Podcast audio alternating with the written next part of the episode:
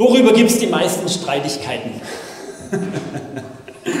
in den Familien, in den Ehen und vor allem auch dann da so über diese ganzen Generationen verteilt, mit den Geschwistern, die man hin und wieder mal sieht. Hey, ihr wisst gar nicht, wie viele Familienzerwürfnisse es am Erbe gibt. Wirklich, also das sagt man nicht nur so, sondern das ist eine Nummer. Ähm, alle haben Hunger und alle haben Angst, zu kurz zu kommen. Mann, da liegen irgendwie drei Schnitzel oder drei, äh, keine Ahnung was auf dem Tisch, gell, und vier Menschen drumherum. Wer bekommt das jetzt? Wer bleibt übrig? Da steckt so diese Angst dahinter, ich komme zu kurz. Du willst dir von jemandem etwas leihen, sein Auto, sein Motorrad oder irgendwas. Und auf einmal spürst du, wie das, was dir lieb und teuer ist, wie, du, wie das so ein bisschen an dir zuckt, wie das an dir haftet, wie du ein, ein Teil davon geworden bist. Jemand braucht deine Zeit. Wie gehst du mit deiner Zeit um? Teilst du sie oder teilst du sie nur, wenn deine Sachen alle erledigt sind? Wenn du genug hast? Und dann kommt der nächste. Jemand braucht wirklich so Lob und Anerkennung und Dank. Du, bist, du erlebst was, du bist zutiefst dankbar und du, du könntest es einfach weiter sagen, aber du geizt damit.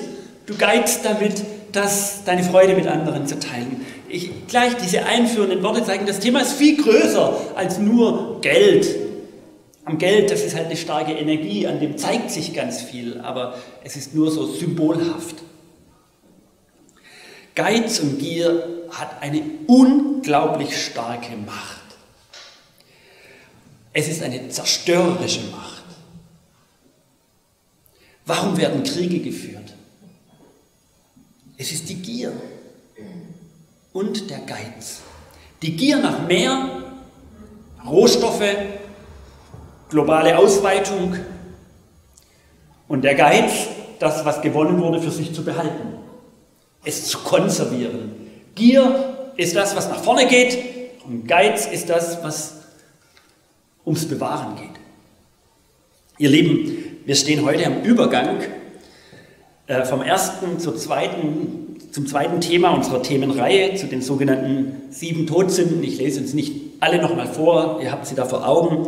Letzten Sonntag gab es eine kleine Einführung in die Welt der Todsünden. Warum heißen die so? Warum sind sieben und nicht mehr? Also wer heute ganz neu einsteigt, dem bitte ich, schaut euch ähm, das Video zu unserem letzten Sonntag noch einmal an und äh, steigt jetzt mit ein. Aber der, der Grund, warum dieses Thema uns beschäftigt und so wichtig ist, hängt damit zusammen, dass Sünde zerfrisst und kaputt macht und wir das Kaputtmachende überwinden wollen. Das Todbringende in den Beziehungen wollen wir überwinden. Wir wollen uns nicht daran kaputt machen lassen. Das Trennende zwischen dir und Gott soll beseitigt werden, denn es ist schrecklich, wenn Trennendes zwischen dir und Gott steht. Und es gibt Gott sei Dank eine Lösung eine Erlösung. Glaubst du an Erlösung? Erlöst von den Sünden. Und jetzt wird es ganz konkret. Auf einmal geht es um dich und um mich und unser Leben. Glaubst du daran, dass Jesus dich von so etwas Zentralem erlösen kann? So etwas Zentralem wie Hochmut, Stolz, Eitelkeit, Geiz, Habgier festhalten wollen? Glaubst du, dass Gott dich befreien kann da davon, von dieser zerstörerischen Kraft, dass Jesus aufgrund dieser schrecklichen Dinge ans Kreuz gegangen ist, um uns davon zu befreien, dass sein Tod nicht vergeblich war, sondern dass er eine Kraft hat? Oder haben wir uns mit ganz, ganz vielem abgefunden? Es ist halt, wie es ist. Abgefunden, dass Wut und Zorn, Geiz und die Maßlosigkeit uns bestimmt. Ich habe uns versucht, ja letztes Mal äh, dieses Bild mitzugeben. Ich habe gesagt, dass diese, diese Todsünden, diese Eigenschaften, sozusagen wie wenn wir so auf dem Weg zu einem Ziel sind, an einem schönen Ort unterwegs sind, einer Vision für Leben sozusagen. Und dann sind diese Baustellen hier drin. Und diese Baustellen, sie blockieren diese Straße, sie ist rot, voller Stau. Und je mehr Baustellen, je mehr diese Lebensbereiche in uns Macht haben, je mehr kommt dein Leben in Stocken. Aber unser Leben soll in den Fluss kommen, soll zum Ziel ankommen. Darum stehen wir an diesen Baustellen.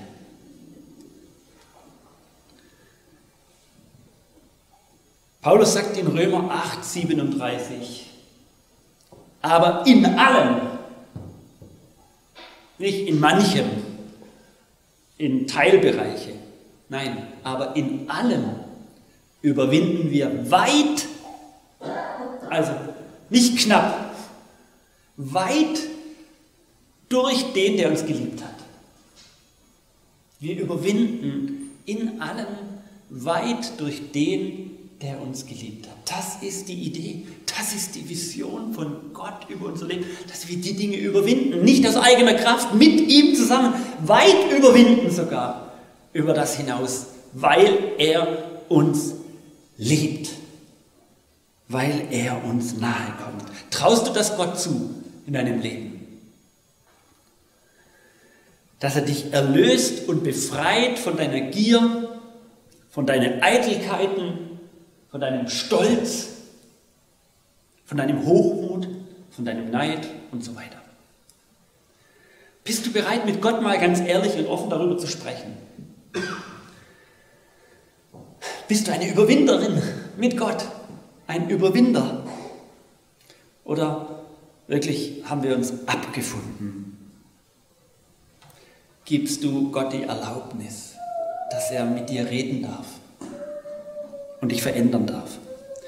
Ich habe uns eine kleine Geschichte mitgebracht, vielleicht kennt ihr sie, aber sie passt so gut dazu und sie verdeutlicht noch einmal etwas, was ähm, elementar zu diesem Thema passt.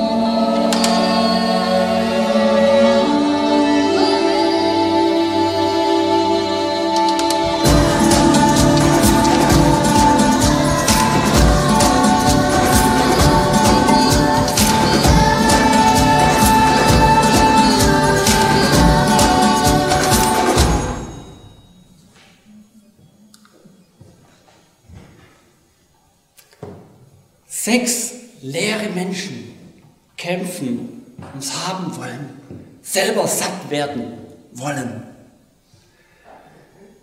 Und das ist ja nichts Verkehrtes, satt werden zu wollen.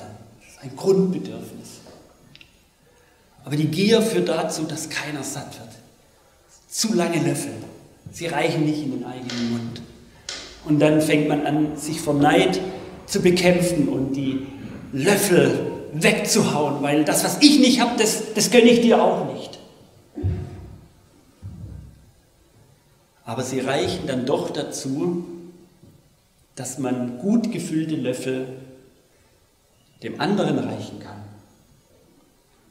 Nur durch das Teilen werden alle satt. Eine Binsenweisheit. Aber der Geiz und die Habsucht ist das, was alles zerstört. Sie zerstört Gemeinschaft, sie zerstört Familien, sie ruiniert unsere Umwelt und untergräbt das Leben, das Glück, das Jesus uns verheißen hat. Gier ist die Wurzel unserer ökologischen Krise. Gier ist der Tod auch einer jeden Gemeinde. Es soll mal jemand 350 Seiten, ein 350 Seiten starkes Buch ähm, gemacht haben, äh, herausgebracht. Also einen richtigen fetten Wälzer. Und vorne auf der Titelseite stand drauf, was sagt die Bibel zur Kindertaufe, zur Homosexualität, zum Einzel- und Gemeinschaftskelch im Abendmahl und zu der, ähm, ach, und noch ein paar anderen Fragen. Die Menschen sagten, oh, endlich mal ein Buch, wo all diese Fragen beantwortet werden. Und das Buch wurde verkauft, wie verrückt. Und dann hat man das Buch aufgeschlagen, es waren lauter leere Seiten, 349 leere Seiten. Und auf dem letzten Seite stand, ihr Lieben, streitet doch euch nicht über diese Themen. Die Bibel sagt so wenig dazu, dass ich euch eigentlich fast nur ein weißes Buch verkauft habe. Aber wie geht es dir denn mit deinem Stolz? Mit deinem Hochmut? Mit deiner Trägheit? Mit deinem Neid? Mit deinem Zorn? Deiner Maßlosigkeit? Und darüber hat Jesus wirklich viel, ja sehr viel gesprochen. Da könnte das Buch voll sein. Hier geht es nämlich nicht um die anderen. Hier geht es um dich und um mich. Warum spricht Jesus so viel über dieses Thema? Weil uns Besitz, Geld, alles, was uns wichtig ist, in Konkurrenz zu Gott tritt. Das ist das Grundproblem, warum Jesus sagt, die, diese Grundproblematik der Menschen muss ich zum Thema machen. Weil die Menschen so leicht all diese Dinge mit Gott verwechseln und sie zum Sklaven werden. Wir machen diese Dinge zu unserem Gott und verdrängen den lebendigen Vater im Himmel aus unserem Leben. Zuerst geht es ums kleine Taschengeld. Das hat nie gereicht. Dann bekommt man seinen ersten Lehrlingslohn. Die ersten 600 Euro auf dem Konto. Keine Ahnung, was wie viel, aber. Und irgendwie, es hat nicht lange gebraucht. Es war immer noch zu wenig. Man freute sich dann auf den zweiten Lehrlingslohn, also auf das zweite Lehrjahr. Und kaum war man ausgelernt, dann freute man sich auf den Gesellenlohn oder auf als Angestellter zu sein. Und es reicht nie. Wir passen uns unser Leben lang immer dem Standard an und wir merken irgendwie, wir werden nie satt, es reicht nie. Man hat erst ein kleines Auto, dann hat man ein nächstes. Der Aufstieg, der ist immer leicht. Und dann wird es immer größer. Und wir merken, ja, um das so zu halten, brauche ich noch mehr. Das ist das Grundprinzip der Gier. Geld hat so eine dämonische und anziehende Macht. Von außen sieht es so harmlos aus. Das ist ein bisschen Papier, ein bisschen Blech, Metall. Aber es ist aufgeladen mit Macht. Wie viele Entscheidungen triffst du unter der Maßgabe des Geldes in deinem Leben? Geld bestimmt das Maß deiner Arbeit, die Art der Arbeit. Und wie viele Entscheidungen triffst du unter der Maßgabe deines Glaubens an Gott? Im Urlaub ist etwas an meinem Fahrrad kaputt gegangen. Ich brauche mein Fahrrad. Zack, Internet bestellt, raus, neues Teil einbauen. Am Freitag bekam ich eine E-Mail von jemandem Bekanntes, tolles Projekt. Ich bekomme viele E-Mails. Da wird um Spenden gebeten. Zack, E-Mail gelöscht. Ich habe diese Woche etwas für die Gemeinde gekauft. Ständig steht man, immer wieder steht man vor der Frage, boah, bezahle ich das aus meinem Geldbeutel, spende ich das der Gemeinde oder bezahle ich es ähm, oder lasse ich es Geme die Gemeinschaft bezahlen? Ich will das überhaupt nicht bewerten. Ich will es nur sagen, dass wir ständig damit auseinandergesetzt sind, mit diesen Fragen, wie gehe ich mit dem um, was ich habe und was mir anvertraut wurde. Du wirst gefragt, könntest du mir helfen? Also nicht mir, sondern jemand anderen. Und dann merken wir, wie wir gepolt sind. Im, Im Normalfall geht die Arbeit immer vor. Erst wenn die erledigt ist, dann kommt der andere oder das andere Projekt. Erst die Arbeit, dann die Familie, die Frau, der Mann und dann vielleicht die Gemeinde. Erst wenn das erledigt ist, dann ist auch noch Zeit für etwas anderes. Jeder hat sofort Verständnis für diese Haltung. Sorry, da kann ich nicht, da muss ich arbeiten. wenn du Urlaub brauchst, wenn es in die Wellness-Oase geht, dann nimmst du dir Zeit. Ich will das einfach nur sagen, wir sind ständig bei, an Entscheidungen zu treffen und wir sind nicht nur Knechte von irgendwelchen Systemen, sondern wir haben ganz viel Freiheit und können Prioritäten setzen. Und die Gier ist etwas, was uns hemmt, was uns blockiert, weil sie lässt uns Entscheidungen treffen, die letztlich dann, wo es um unser Haben geht und unsere, unsere, unser Geld geht.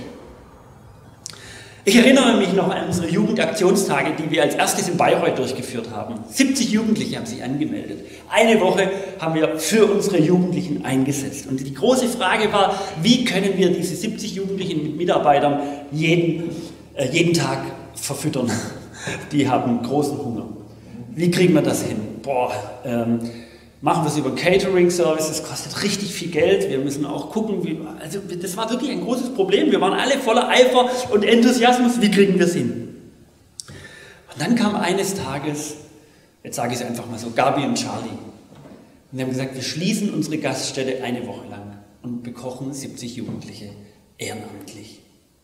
Ich habe das nie mehr vergessen. So was vergesse ich nicht. Also in dem Sinne, ich vergesse es nicht, weil es mich prägen darf, weil es mich in solchen Fragen dann auch bewegen darf und ich vielleicht aus dieser Großzügigkeit und aus, diesem, aus dieser Freiheit leben darf. Wir denken manchmal, Gier betrifft nur die Reichen. Ihr Lieben, Gier hat nichts mit dem geringsten, mit der Menge deines zur, Verfügung, deines zur Verfügung stehenden Geldes zu tun. Es ist allein unsere Einstellung. In Markus 12, 38 lesen wir, Jesus rief seine Jünger zu sich und sagte, Amen, ich sage euch, diese arme Witwe, Witwe hat mehr in den Opferkasten hineingeworfen als alle anderen, denn sie alle haben nur aus ihrem Überfluss hergegeben. Diese Frau aber, die kaum das Nötigste zum Leben hat, sie hat alles gegeben, was sie besaß, ihren ganzen Lebensunterhalt. Markus 12, 38.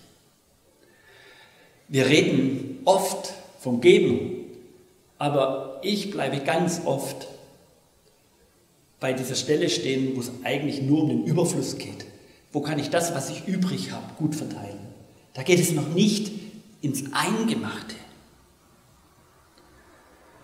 Ich weiß, es ist einfach zu sagen, komm, gib alles her, was du, was du hast, was du hast. Darum geht es mir auch nicht. Diese Bibelstelle fordert uns heraus und stellt uns alle vor dieselbe Frage, die Frage des Vertrauens.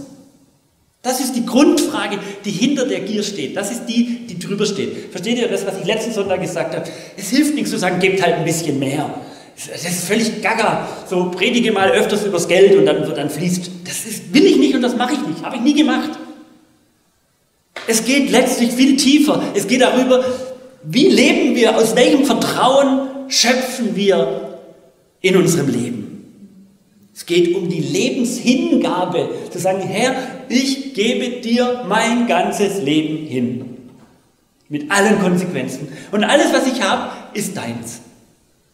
Und da sind wir millimeterweise dabei, das zu lernen. Ich bin millimeterweise dabei, das zu lernen.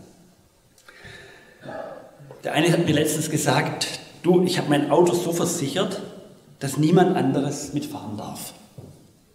Selbst wenn ich es könnte, ich, ich darf dir nicht leihen. Ich habe mir gedacht, nicht dumm gemacht. Es gibt tausend Gründe, warum man sein Auto so versichert. Aber jemand anderes hat mir gesagt, du, ich habe mein Auto extra anders versichert. Ähm, meine Kinder sind alle aus dem Haus, die haben alle Autos. Aber ich weiß, ich, ich teile gerne mein Auto ich habe so versichert, dass viele mitfahren dürfen. Viel zu schade, wenn mein Auto die ganze Woche nur rumsteht. Versteht ihr ein bisschen? Ich will euch mitnehmen. Einfach in unser Denken. Das ist so tief in uns verankert. Wir haben uns daran gewöhnt, dass das das Normale ist. Ich war vor zehn Jahren mal auf einer Kur, äh, da in seiner Klinik, und ich konnte meine Kinder ja dann über diese ganze Zeit nicht sehen. Und dann waren sie zufällig auf einer Skifreizeit zehn Kilometer von meinem Kurort entfernt. Und ich hatte selber mit dem Zug hingefahren und da gab es keine öffentlichen Verkehrsmittel. Ich habe so am Tisch gefragt mit diesen Leuten, wo man da ist, du könnt mir jemand sein Auto leihen? Ich weiß, da ein paar waren mit dem Auto da. Und dann hat er so eine Person gesagt, ja, du, da oben steht mein, mein, mein Auto, das kannst nehmen. Ein anderer saß am Tisch und sagt, du, Karl, gib doch dem Stefan dein Porsche. Der wird sich vielleicht gerne mal mitfahren. Der war einfach still. Der hat nichts mehr gesagt. Woran unser Herz hängt, das ist unser Gott. Das ist das, warum Jesus darüber spricht.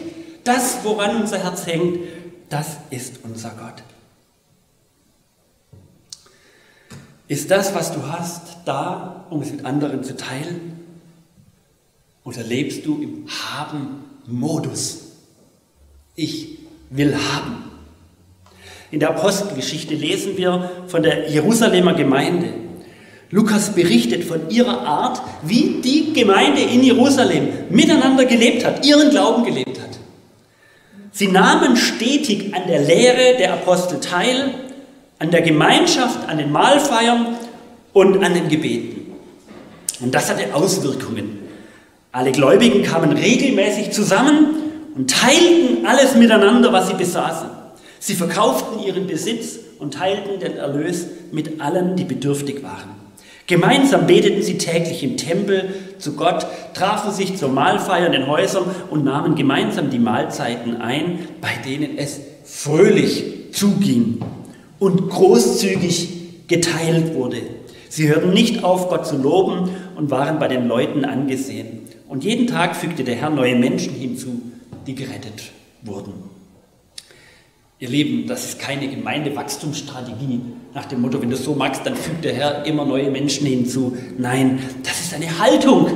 Das ist eine, eine großzügige Haltung.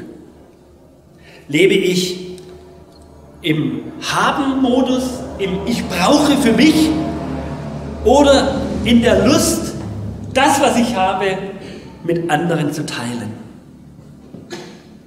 Letztens hat mir jemand gesagt, als er mir echt so, also echt ein Luxusgut vorgestellt hat, also etwas, was ihm echt was gekostet hat.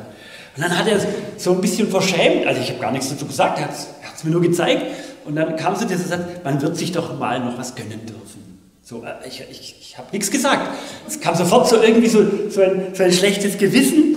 Äh, ihr Lieben, es geht hier niemals darum, dass man sich nicht etwas gönnen dürfte.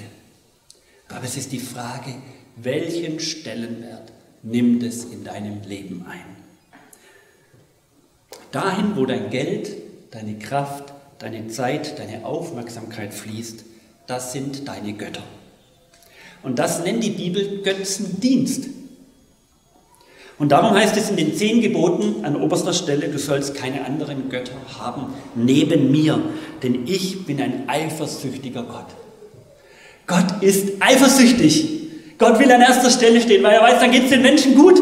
Und wenn er immer wieder verdrängt wird, dann verstoßen wir dem Gebot, wie Gott sich die Menschen vorgestellt hat. Er sagt, ich will deine ganze Aufmerksamkeit, weil deine Aufmerksamkeit sonst totes Material bekommt. Jesus bringt es auf den Punkt, er sagt, niemand kann zwei Herren, zwei Göttern dienen. Entweder er wird den einen hassen, also Jesus bringt das so ganz krass in die Alternative. Es geht nicht beides. Jesus sagt, entweder er wird den einen hassen und den anderen lieben, oder wird dem einen anhangen und den anderen verachten. Ihr könnt nicht Gott dienen und dem Geld. Ich kenne unglaublich geizige Menschen. Sie, sie gönnen sich und andere nichts. Jeder Cent wird umgedreht.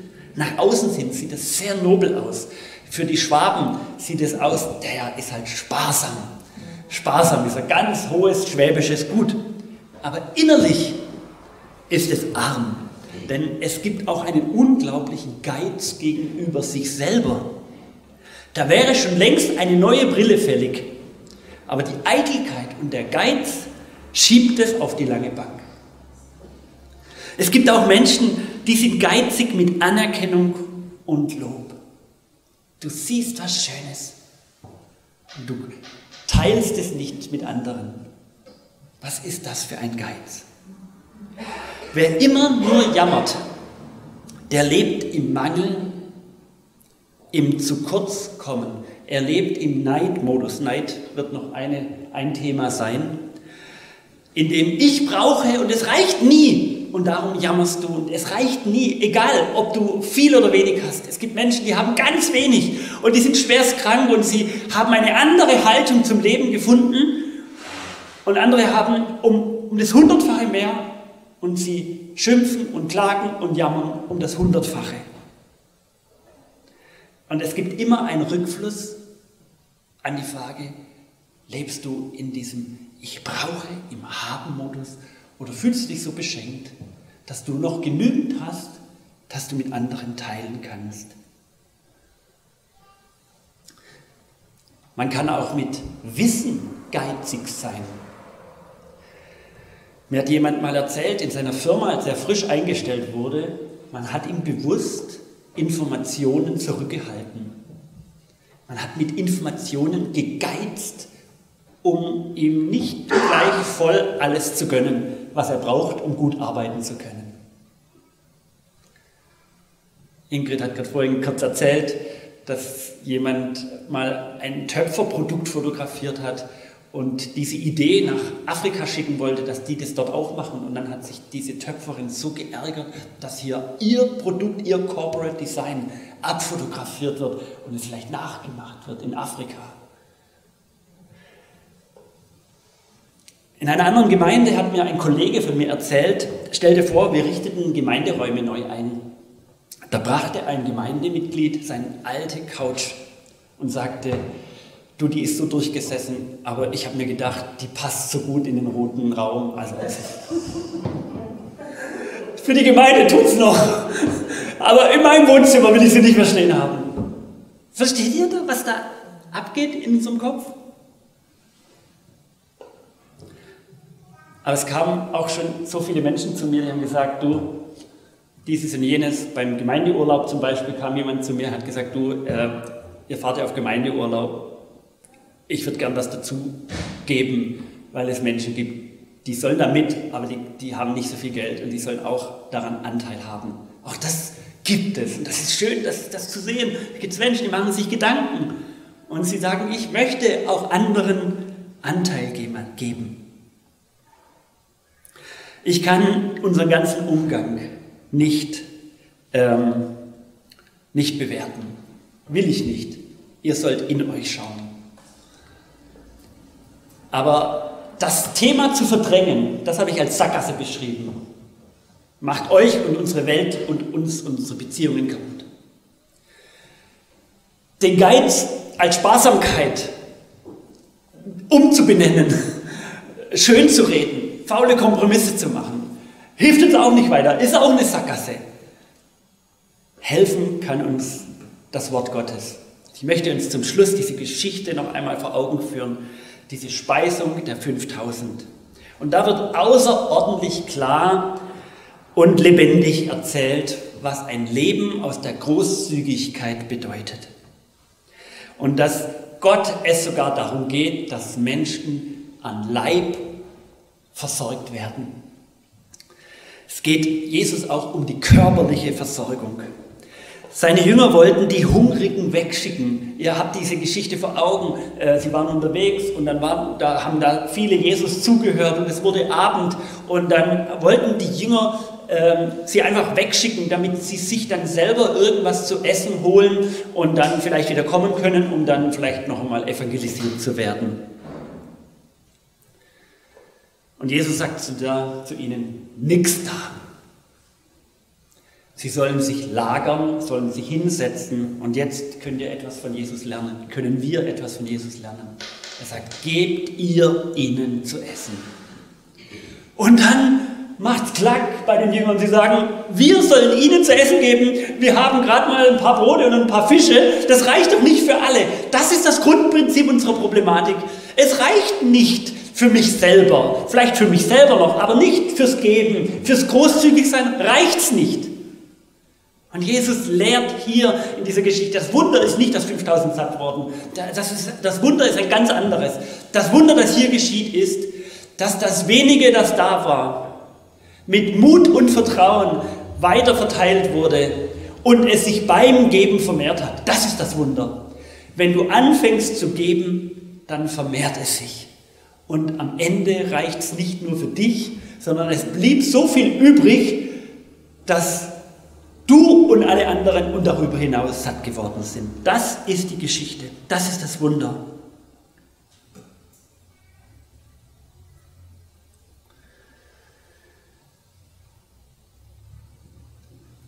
Nicht das Prinzip, erst wenn ich Zeit habe, kann ich dieses und jenes tun, erst wenn ich Geld übrig habe,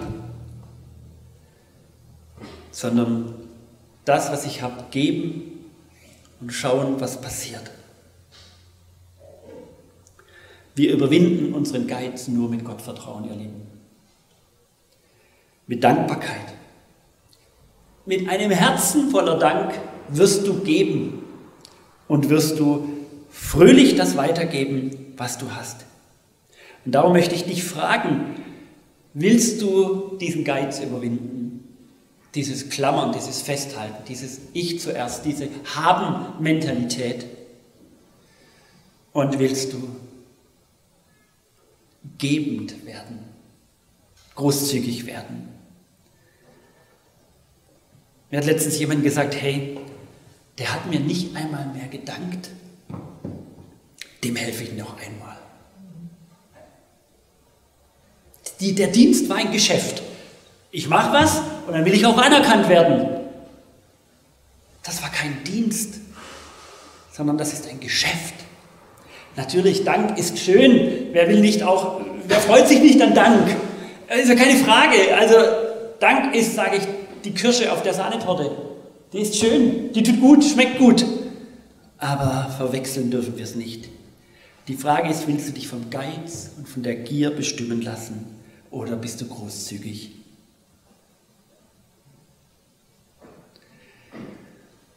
Wir saßen gestern Abend zusammen, meine Frau und ich.